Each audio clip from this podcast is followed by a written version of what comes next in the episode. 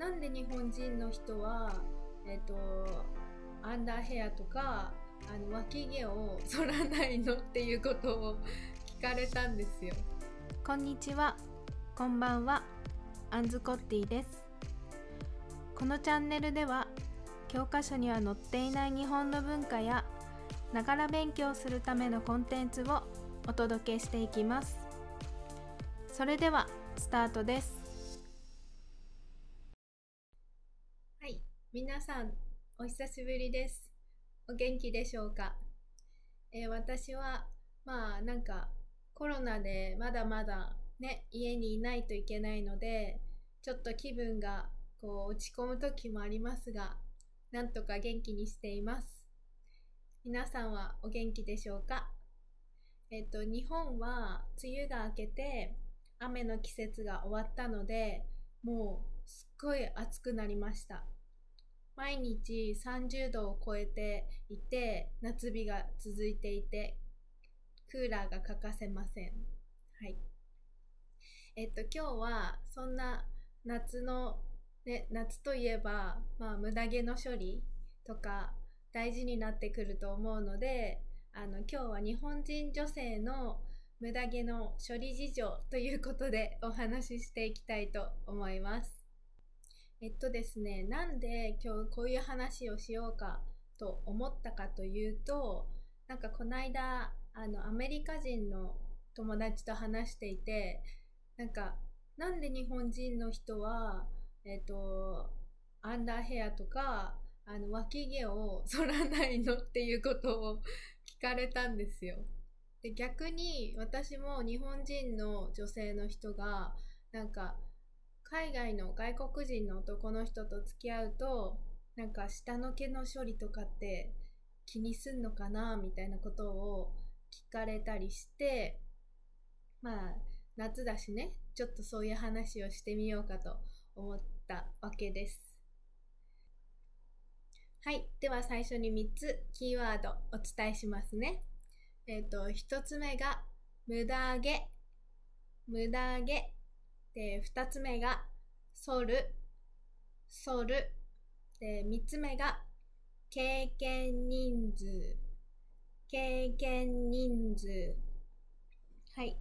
まあ、なかなか日常では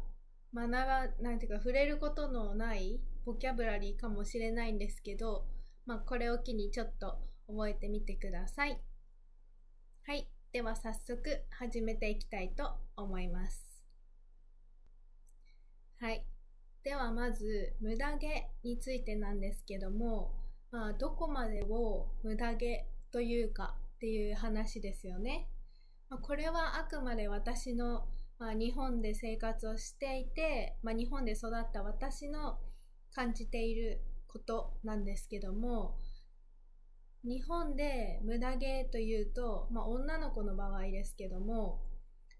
うーん、髪の毛以外、髪の毛と眉毛とまつ毛以外、全部無駄毛と言っても過言ではないのではないでしょうか、と思ってます。まあ、大体、そのね、さっき言ったアメリカ人の男の人が、あの、脇毛生えてるの見たっていうのは、まあ、たまたまだったのかなと思うんですけど、基本的に私も、私の周りも、まあ、腕毛と足の毛、まあ、あとはなんか、こう、ところどころに生える毛、顔周りの毛、基本的にみんな処理していると思います。はい。なんか、うん、多分男の子もね、女の子にはツルツルであってほしいっていう人多いんじゃないかなと思いますね。で、私もね、いつから始めたかっていうと、まあ覚えてるんですけど、中学生になって、まあだから12歳、13歳くらいの頃からもう腕、腕と脇は反り始めましたね。うん、足もそうだったかな。みんな結構腕と、あ、もちろん脇は最初だと思うんですけど、腕と足反ったりすると思いますね。はい。で、ちょっとネットでも調べてみたんですけど、50%ぐらいの人がまあ、脱毛サロンだったりで医療医療脱毛だったりこう何かしらサロンに行って脱毛してるっていう人が20代30代では50%ぐらいいるそうです。まあ、それはあの自己処理自分で剃ったりする人とは別にっていう話なので脱毛サロンに行ってる人が50%っていうことはまあ剃ってる人がどれだけ多いかっていうのは想像つくと思います。私もね腕と脇と足とアンダーヘアと背中も少ししたのかな。結構脱毛通いました、まあ、まだ少し生えたりするんですけど、まあ、定期的に剃るような形で処理をしています。はい。でそのネットの記事によると一番多いのが脇脇のことでサロンに通う人が多くて2番目が足で3番目が腕という風になってるそうです。なんでこんなね腕とかまで日本人の人は処理するのか理由はわかんないですけど多分こうこういう肌の色に対して髪の毛は黒いのでまあ目立つっていうのもあるんですかね。なんかよくわかんないですけどあんまり考えたこともなかったですけど結構日本人の女性は全身処理することが多いと思います。私もね一人だけ友達で一人だけ私は絶対腕は反らないっていう子に会ったことがあります。やっぱり反ったりするのってあの肌にも良くないしうんまあめんどくさいですしね。そういう、まあ、その子はね肌に良くないからっていう理由だったんですけどその子は絶対処理しないっていう風に言ってました。でもたった一人だけそれぐらい珍しいのかなと思います。で、続いて気になる下の毛の話 なんですけども、あの、あんまりその、ね、いろんな友達とそういう話をするわけではないので、まあ近しい友達と話す程度ではあるんですけど、私の周りでは一切処理をしていないっていう人はあんまり聞かないみんな一応何かしらしてるというふうに言ってました。まあそのね整えるだけなのか全部剃るのかっていうのは別として最近は何にもやってないっていう人は少ないのかなと思います。ただ30代40代くらいのお友達に聞くと私何もやってないっていう風な人もいたのでまあだんだん変わりつつあるっていう感じで、まあ、昔は何にもしてない人が多かったんじゃないかなと思います最近のね私とか私より若い世代の人は何かしらやってる人が多いと思いますはい。で、まあ、全部なくすか、整えるか問題なんですけども、周りでは全部剃ってる人っていうのよりも、まあ、整える程度の人の方が多いですね。全部剃ってる人はあんまりいないかなと思います。まあ私の周りではですね。まあそれっていうのはまあ温泉に行ったりするして人に見られるとかそういうこともあるのかもしれないですけど一つまああるのはなんかねあまりにも整っているとというかもう全部なかったりすると多分ちょっと遊び人なのかなとか経験人数多いのかなみたいなちょっとなんかチャラいようなイメージを持たれるのかなと思ったりもします。まあそれが理由の全てっていうわけじゃないと思うんですけど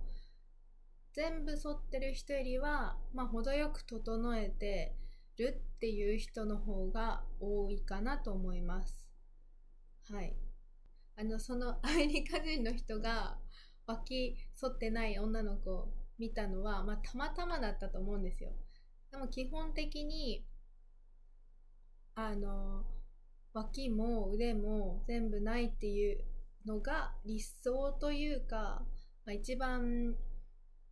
まあ一般的なのかなと思うので、まあ見えるところから処理してとか、たまたま、まあ、脇が残っちゃったんですかねっていう感じなのかもしれないですね。はい。でこれまでの話をまとめると、まあ、日本ではアンダーヘアは人によりけり、まあそれ以外腕とか足とかは、まあ何かしらの方法で処理をするというのが一般的なんじゃないかなと思います。はい。で、最後にちょっと一つ言いたいことがあるんですけども、あの、よく国際カップル、インターナショナルカップルの動画とかのコメント欄で、あの、日本人の男性と、えっ、ー、と、外国の海外の女性がお付き合いしているっていうカップルのチャンネルとかで、よく日本語のコメントで、あの、彼女腕毛ボーボーじゃんみたいなコメントを見たりするんですね。あの、本当にね、そういうのって、その書いた人に関係があることでもないし、何かジャッジされるべきものでもないので、こういう毛の処理とかって、たとえね、その国ではそういうのが一番、まあ、一般的というか、まあ、そういう人が多いよっていう話であっても、どういうふうな処理をするかとかどこを処理するかっていうのは自分が決めることだと思うので本当はそういう心ないことを言う人がいないのが一番なんですけどもあの日本に来たからといってそういうふうにしないといけないというわけではないということをあのちょっと最後お伝えしたいなと思いました。はい。